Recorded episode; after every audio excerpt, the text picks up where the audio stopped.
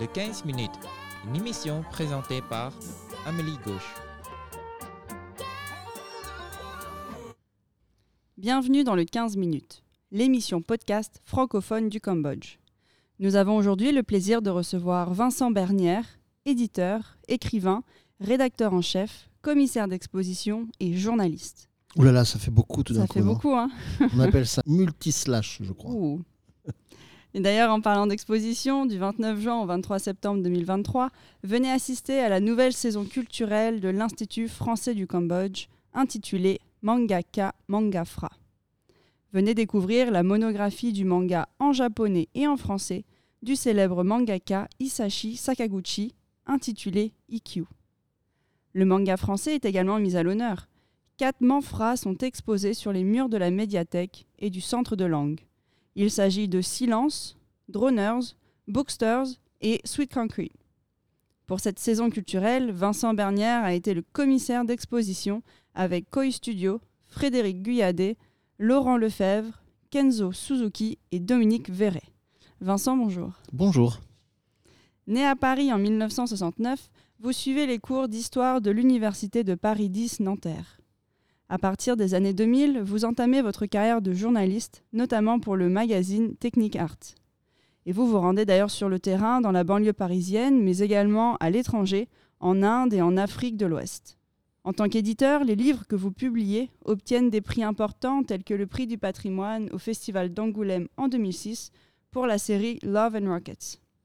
Vous produisez également des documentaires pour France Culture et vous vous occupez des hors-séries de Beaux-Arts Magazine consacrés à la bande dessinée.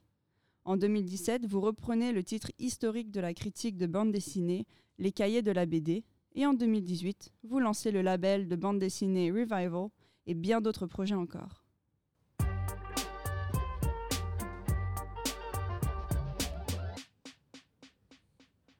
Commençons par le début. D'où vous est venue cette passion pour le livre et plus tard pour la bande dessinée? Bah, vous voyez, Amélie, dans le- tous les slash que vous avez énoncés tout à l'heure, il, il en manquait. enfin, il manquait mes débuts en tout cas. Parce que j'ai commencé par être libraire. Bien qu'ayant effectivement suivi les cours de Paris 10 Nanterre, euh, j'ai j'ai pas obtenu de diplôme à la fin de ce cursus. Donc, je suis arrivé dans la vie active tardivement, à l'âge de 25 ans, et je- j'avais comme idée, étant effectivement passionné par la bande dessinée depuis l'adolescence et par la musique rock, de vendre des disques. Donc je me suis rendu dans un magasin qui vendait des disques et des livres. Et finalement, euh, il n'y avait plus de place en disques.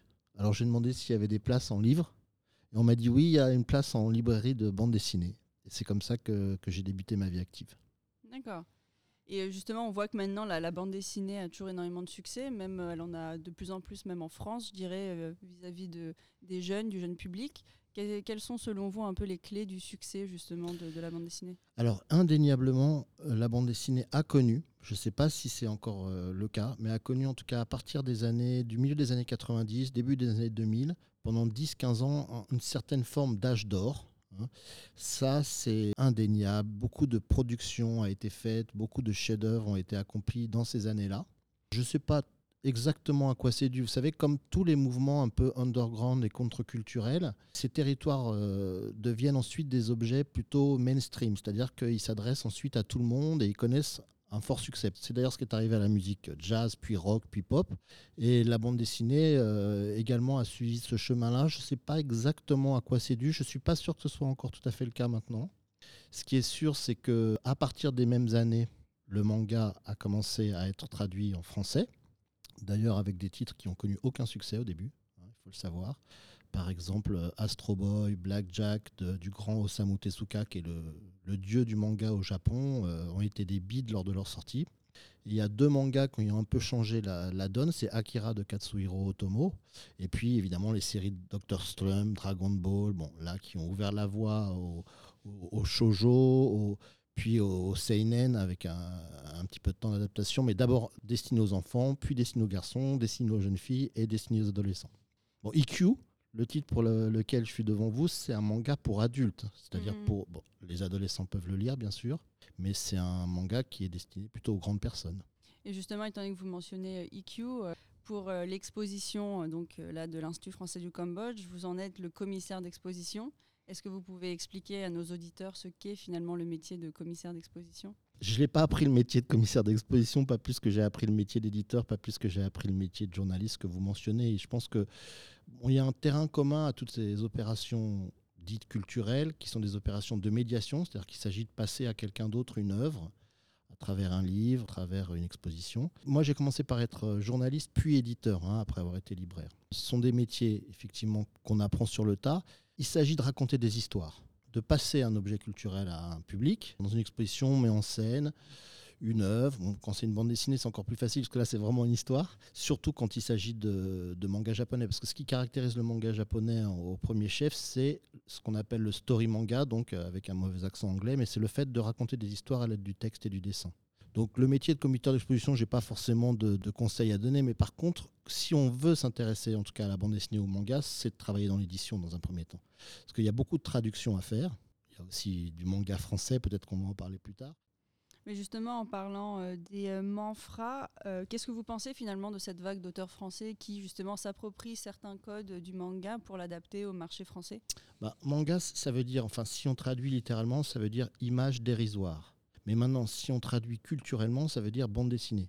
Mais en tout cas, mélanger le texte, l'image à travers une séquence et un espace-temps, on va dire, c'est de la bande dessinée. Peu importe que ce soit du comic book américain ou du manga japonais ou du manoir euh, ou de la bande dessinée sud-coréenne ou chinoise, peu importe. Alors après, c'est vrai que du point de vue de l'auteur, avec son apport culturel, il y, a, plusieurs spécificités, mais qui peuvent se mélanger, et d'ailleurs qui se mélangent de plus en plus, du fait notamment que la culture maintenant est devenue globale. Puisque maintenant on a des mangas français, ces mangaka ont été, quoi qu'il en soit, biberonnés quand ils étaient petits, qu'ils soient filles ou garçons, par les animés japonais, qui est une autre spécificité de la culture manga. Ensuite, ils ont été biberonnés par les mangas dont je vous parlais tout à l'heure, les, Dragon Ball, puis One Piece, puis Naruto, et ensuite, bah, ils se sont accaparés cette culture. Alors évidemment, il y a quelques formes, les grands yeux, euh, les cases, comme j'appelle, cale-porte. Hein, ça ressemble un peu à, des pièces de bois pour caler des portes avec des, cases en biais, les traits de vitesse, etc. Tout ça, c'est des éléments qui sont plutôt propres à la bande dessinée japonaise. Mais par contre, si on parle d'IQ, mettons, pas grand-chose ne différencie IQ de la bande dessinée classique française, ni, ni Akira d'ailleurs. IQ encore plus, mais IQ, il n'y a pas beaucoup de lignes de vitesse. Ensuite, c'est un manga qui est très zen, hein, puisqu'il s'agit de raconter la vie d'un moine bouddhiste au XVe siècle. Mais en fait, vous avez des cases, des bulles, euh, exactement comme dans la bande dessinée. C'est un dessin réaliste. Euh, je veux dire que ça, c'est tout à fait lisible, très facilement lisible pour les gens qui ne lisent que du franco-belge, euh, genre Blueberry, Astérix, Lucky Luke, ou même de la bande dessinée un petit peu plus adulte. Et ensuite, il y a même maintenant des. Bah, il y a un grand mangaka maintenant, il est qui s'appelait euh, Jiro Taniguchi. Lui, il a fait de la bande dessinée française carrément. Hein. Enfin, je veux dire, voilà. Et il est beaucoup plus connu en France qu'au Japon. Donc tout ça, c'est une histoire de, correspondance, de mélange culturel. C'est ça qui est passionnant du reste mentionnez justement IQ. Euh, Est-ce que vous pouvez nous parler euh, un peu plus, enfin nous présenter finalement l'œuvre de ce mangaka euh, Isashi Sakaguchi? Alors, je, le publie. Hein, tout à l'heure, vous parliez d'édition. Donc, je le publie à travers, à travers mon label que vous avez cité, hein, qui s'appelle Revival. Donc, c'est un label qui vise à rééditer des œuvres du patrimoine qui ont été oubliées pour une raison ou pour une autre. Alors, Isashi Sakaguchi, lui, la raison pour laquelle il a été oublié, aussi bien au Japon qu'en France, hein, puisque les initiatives des éditions Revival ont permis la réédition de ses œuvres au Japon, alors que c'est un grand maître du manga. Hein. C'est vraiment un personnage historiquement, esthétiquement très important dans, l'histoire du manga, c'est indéniable là aussi. Eh bien, une parution avait été faite prématurément, justement, dans les années 90, et avait été mal faite et n'avait pas rencontré son succès. Mais j'étais tombé dessus puisque j'étais libraire, donc je l'avais lu. Donc l'éditeur avait remonté les pages dans le sens de lecture français, c'est-à-dire qu'il avait inversé les, dessins, tout à fait immonde comme résultat. La traduction n'avait pas été très très bien faite et puis euh, surtout ça avait été inachevé puisque c'était une série en 1400 pages et seulement 350 avaient été portés à la, connaissance du public français. Donc quand j'ai monté ce label, je me suis dit ça c'est un projet que je veux faire et puis il y a d'autres œuvres de Isashi Sakaguchi. Donc lui ce qu'il caractérise notamment c'est qu'il est mort jeune donc à l'âge de 39 ans, le jour même où il livrait à son éditeur japonais la dernière couverture du quatrième tome d'IQ. Je ne sais pas si vous savez, mais les Japonais, parfois, ils aiment bien s'enivrer, surtout quand ils ont terminé leur travail. Et donc, il est allé boire du whisky avec son éditeur japonais, il est rentré chez lui, il s'est fait couler un bain, et puis il est mort d'une crise cardiaque. Donc, il est mort en plein apogée. Il avait commis que trois grandes séries, dont Fleur de pierre, IQ, version inachevée. Donc, j'ai cherché, on a cherché Ses ayants droit, sa veuve, s'étaient fâchés avec ses éditeurs, donc depuis 20 ans, ses œuvres n'étaient plus disponibles au Japon. Donc on a fait tout un travail de recherche, de renumérisation des originaux pour republier Isashi Sakaguchi, dont le premier tome, euh, en ce qui concerne Fleur de Pierre, a reçu cette année le prix du patrimoine au Festival d'Angoulême. Donc là maintenant, on sort IQ, qui est présenté euh, à l'Institut français du Cambodge. Grâce notamment à Valentin Rodriguez, que je tiens à remercier ici, et à sa grande ouverture d'esprit, parce que je lui ai immédiatement parlé de manga, il m'a dit euh, on ne connaît pas bien, justement on peut, on peut, nous ouvrir des portes, parce que le manga, c'est pas que les séries télé euh, du Club Dorothée. Et puis j'ai conçu cette exposition, comme vous l'avez dit, avec mes, amis de, de, Koi Studio, en particulier Dominique Verret, qui a été l'un des, des, pionniers du manga en France. Il a ouvert la première boutique de vente de manga à Paris, rue Keller. Il a voyagé beaucoup au Japon, c'est un, un, vrai découvreur de talent. On l'appelle Sensei, donc je lui rends hommage. Maître, Dominique, c'est pour toi. On a vu en France certaines euh, librairies de BD se transformer euh, pour vendre exclusivement du manga. Bon, maintenant, il y a plein de librairies spécialisées manga. Hein. Un, une bande dessinée sur deux vendue en France est un manga. C'est clair, les enfants lisent du manga. Le pass culture de M. Macron a servi à acheter du manga. Et c'est pas anodin. Hein. Le, manga, c'est une culture euh, vraiment intéressante qui vise à raconter des histoires avec toujours des backgrounds. Disons que ils ont toujours été un petit peu jaloux du succès du cinéma hollywoodien aux, États-Unis. Et leur idée, qui est, qui est une idée euh, magistrale, c'était de produire des dessins animés. Et pour produire des dessins animés qui aient du succès, ils les publient d'abord sous la forme de manga, dans des hebdomadaires. C'est vraiment un processus industriel très très malin. Et au sein de ces hebdomadaires, il y a des référendums. Donc les lecteurs disent cette série on l'adore, cette série on l'adore, cette série on l'adore. Et puis une fois qu'elle a passé le cap du succès, euh, ils en font un animé. Alors comme dans les séries télé, au bout d'un moment, le filon s'estompe un peu et ça devient un peu moins bien. C'est pour ça que les mangas, c'est toujours super. Quand ça s'étale sur 90, 100 ou comme One Piece ou d'autres volumes, c'est vraiment très addictif. Après, on est toujours un peu déçu par la fin. Quoi. Moi, j'aime bien les univers un peu plus clos. Sakaguchi, c'était plus ça. Isashi Sakaguchi, pour, pour, vous dire, il a été assistant d'Osamu Tezuka, donc euh, le grand maître euh, du manga japonais, qui a tout inventé, hein, tous les codes du manga. Il a travaillé sur des dessins animés pendant longtemps, comme Le Prince du Soleil, par exemple, des, des dessins animés très connus. Et il était toujours un peu déçu parce que c'est très formaté au niveau des personnages, de la construction des intrigues, etc. Et il avait envie de développer une œuvre plus personnelle qu'on retrouve notamment dans IQ ou dans ses autres séries de mangas. À chaque fois, il y a un sens particulier, un esprit contemplatif, euh, une esthétique bien particulière aussi, parce qu'il travaillait sans assistant. Normalement, euh, quand on veut tenir un rythme dément comme euh, celui des, des traditionnels japonais, où il faut livrer plusieurs pages par semaine, ils ont des studios avec des assistants. Donc il peut y avoir un assistant qui fait des trames, un assistant qui fait de l'ancrage, un assistant qui fait les décors. Bon voilà. Puis chez les grands, grands, grands, grands maîtres du, du, manga, l'auteur il dessine plus grand chose. Voilà. Mais Sakaguchi, lui, non, a toujours refusé des assistants et faisait tout lui-même, les trames, l'ancrage. C'est vraiment, bon, Tezuka disait de lui le poète du manga, mais c'est vraiment un auteur très à part dans la, dans la tradition japonaise.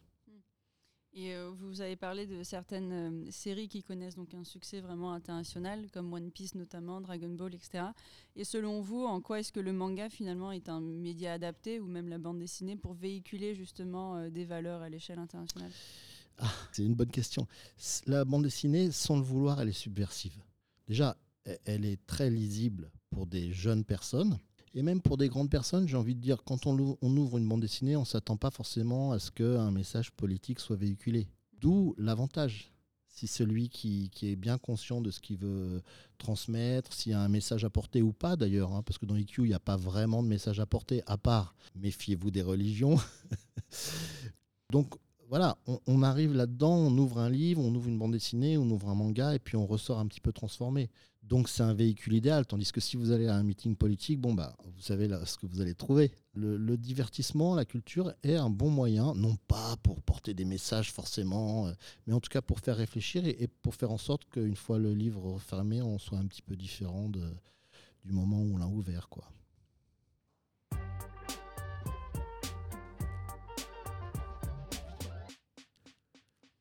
C'est déjà la fin de cet épisode du 15 minutes, le podcast de l'Institut français du Cambodge.